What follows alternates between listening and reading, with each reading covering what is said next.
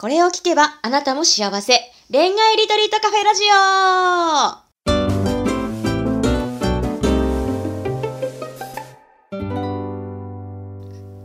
こんばんは、ラジオパーソナリティのペクです。この番組は毎回アラサー女子の様々な恋のお悩みを一瞬で解決する魔法のラジオです。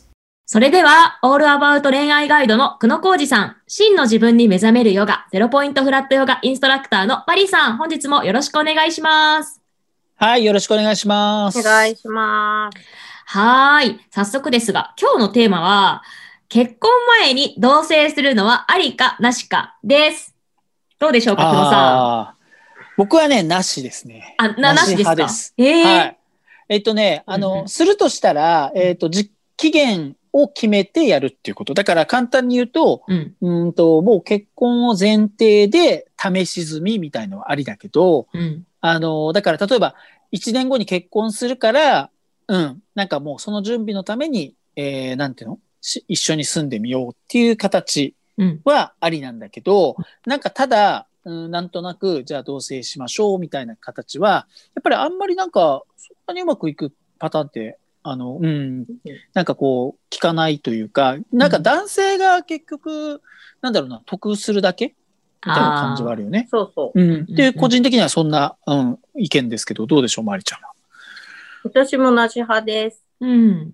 なんか結婚前に同棲したりするよりは、うんうん例えばじゃあ、1週間ぐらい旅行でコンドミニアム借りましょうみたいな感じで、うん。うん。なんかこう、なんちゃって、えっと、お家みたいなんじゃないけど、それで1週間を、その、生活してる感じでスーパーとか行って、ご飯作ってとかを楽しんでっていうところで終わりっていう風にした方が、うん。暮らした後が楽しいんじゃないかなってイメージちゃんとつくけど、うんうん同棲って本当に暮らしだから親と暮らしてるあれと一緒なのね。うん。だから最初に住んでる時楽しいとかってあっても、結局親と一緒にいて楽しいみたいなのないでしょ？だそれと一緒になっちゃって、結局いろいろ大人な男性と暮らすんだったらいいけど、うんそうじゃなければ家事を結構女性がやってるパターンは多いし、うん一緒に半分こでやってるって言っても同居人みたいな感じになっちゃうのね。うん。だから男女でいたいんだったら私はなしですね。うんうんね、最初の別、うん、多分最初のなんか、に2ヶ月、2、3ヶ月はちょっと新鮮で、うん。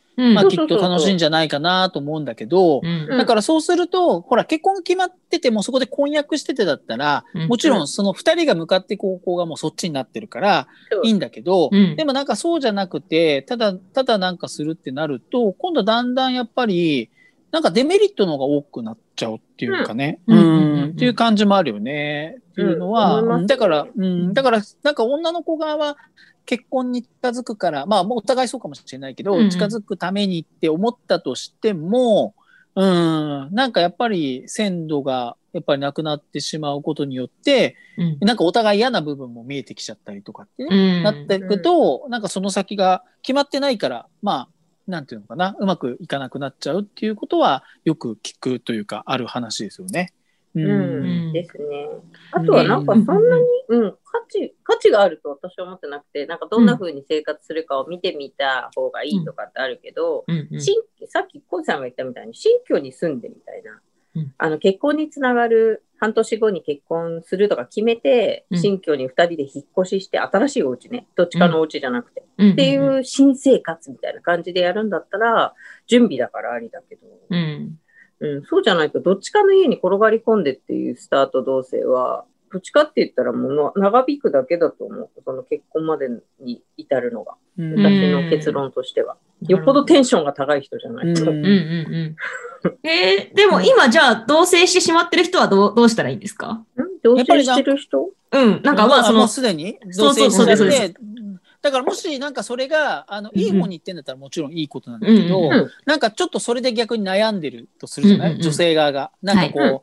なんかこう、結婚ね、したいと思ってたんだけど、なかなかそういう話にならないとか、なんかそういう人はだからやっぱりちゃんとはっきりなんだろう、話をしていかないと、うんその人が逆に今度やっぱり、ね、これだけ待ったんだけど、みたいな感じになりかねないからね。うん。うん、だから少なくとも、まあその結婚っていう具体的な話を、うんうん。なんか、あの、しなするようなタイミングじゃなかったとしても、じゃあどうしたいのか、この後どうしたいのっていう、そのカップルとしてね、うんうんうん同性じゃなくて、まず、うん。で、そこは、なんかやっぱりちゃんと、あの、逃げないで、うん、話を聞いてみた方が、やっぱり、ね、いや、俺は全然そう思ってなかったとか、ね、うん私はこう思ってたけどっていう、このズレを少しでも、やっうんぱ、ちゃんと中間確認しとかないと、うんうん、なんかやっぱり女の子側の方がちょっと損しちゃうんじゃないかなって思うんですよね。確かに。そうでうん。すね。うんうん。だって、あの、うんうんちょ、ちょちょっとケース違うけど、うんうんよくほら、まあ、いい言葉じゃないけど、内縁の妻とかいるじゃん。ああ、ありますね。あ、あれって女性から見てなんかメリットある？ないんじゃない ?3 年ぐらい経つと遺産がもらえるとかね。法的なやつとかだったらあるけど、でも別にそれって女の人としてとかじゃないじゃん。法的なあれっていうだけで、女性の幸せってなったらないんじゃないかな。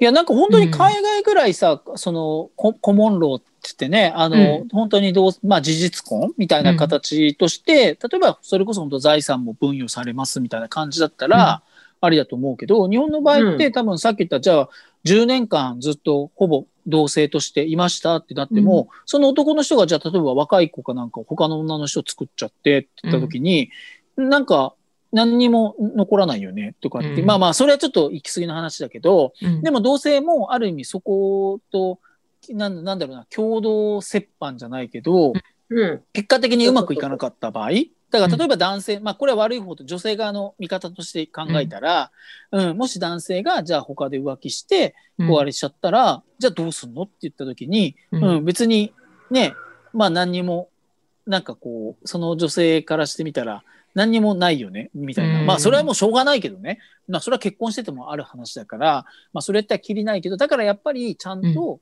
なんていうのかな、しっかりと二人のゴールがうん一緒のところじゃなかったら、あんまり同性に関しては、ううんん、そうそう、なんか女性側にとって特にメリットがないなって感じですよね。ううんん。同棲していてうまくいってる、同棲して最終的にうまくいった人みたいなのは、何を気をつけたら、その話し合う以外でなんか気をつけた方がいいこととかってあるんですか？多分気をつけたりとかしてないんだと思うよ。最終的にうまくいく人たちって、うん。この隣にいる人がベストパートナーって気づいてるから。席を入れるんだと思うんだよね、うんお互い。やっぱこうんう暮らしていく中で、まあ具合悪くなる時もあるだろうし、うん。で彼女が具合悪い時になんかうどんでも何でも作ってあげたりとかした時にほっこりした思いとか、うんうんうん。彼が本当急にクビになっちゃった時とかに、うん。彼女ちょっとね、仕事頑張ってくれて家賃とかもやってくれたじゃないけど、うん。大げさな話で言うとちょっとこうお互いでいろいろ支え合ってきたことに気づけた男女だから結婚に至ってるんじゃないかなと思う。うん。まあでもやっぱ男性側もね、やっぱりある意味責任感ある人うんは、そうそうやっぱり2年3年一緒にいたらやっぱり向こうの親のこともあるわけだし、うん。ねうん、だからやっぱり何かしら行動を起こすんじゃないかなと思うね。でもそれを全くやっぱりしないっていうことは、やっぱりちょっと責任感も少し低いんじゃないかなって感じ。で、要は相手のことを思ってあげ、あげないっていうかさ、う。うんん、だから、まあ女性が全く逆に、そうね逆で、逆でほら、なんていうの、うんうんいや、私全然結婚する気ないからっていう人もいるかもしれないけうど、ん。うん、ただ、大体こういう悩みってあれじゃない？あの、女性側は結婚したいと思ってるんだけど なんかできないみたいな感じの悩みだから、なんかそれで考えると、やっぱり2、3年そうやって男性が何もアクションを起こさないとか、まあこういう話を具体的に話し合おうっていうとか、どう思ってるとかっていうのを言ってこないっていうのは、やっぱりちょっとそれなりの人なんじゃないかなっていうのが男性からの意見ですよね。うんうん。ちょっと同性でうまくいったのいましたね。うちもおう。でおとやっぱ男の子で相談乗ってましたけど、うんうんうん最終的に結婚しました。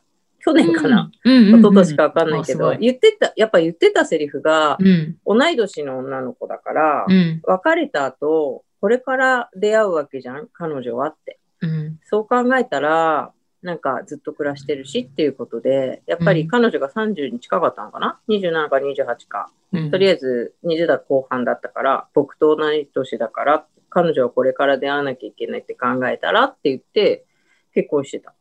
うーん。めっちゃ責任感ある、いい男ですね。うん。だからやっぱそういう男の子、仕事うまくいきますね。ね、うんなんか男性、なんかなんつうの、奥さんとかね、家族とか、なんかそのパートナー大事にしてる人は、ほんと仕事うまくいくんだよね。何なんですかね。まあでも 責やっぱ責任感がなんかあるわけですよ。そう、うんすごい、すごい上がる、うん仕事。だから誠実な感じがやっぱ多分そういうのに現れるんじゃないかなとは思います。はい。うんまあこの辺もちょっとふ深いけどね。深いね、これもね。深いですね。そうそうそう。うんいや悩んでる悩んでる方はね、ちょっと気になってる方はぜひまたリアルなそう、リアルでも。方でいろいろ話したいですね。ですね。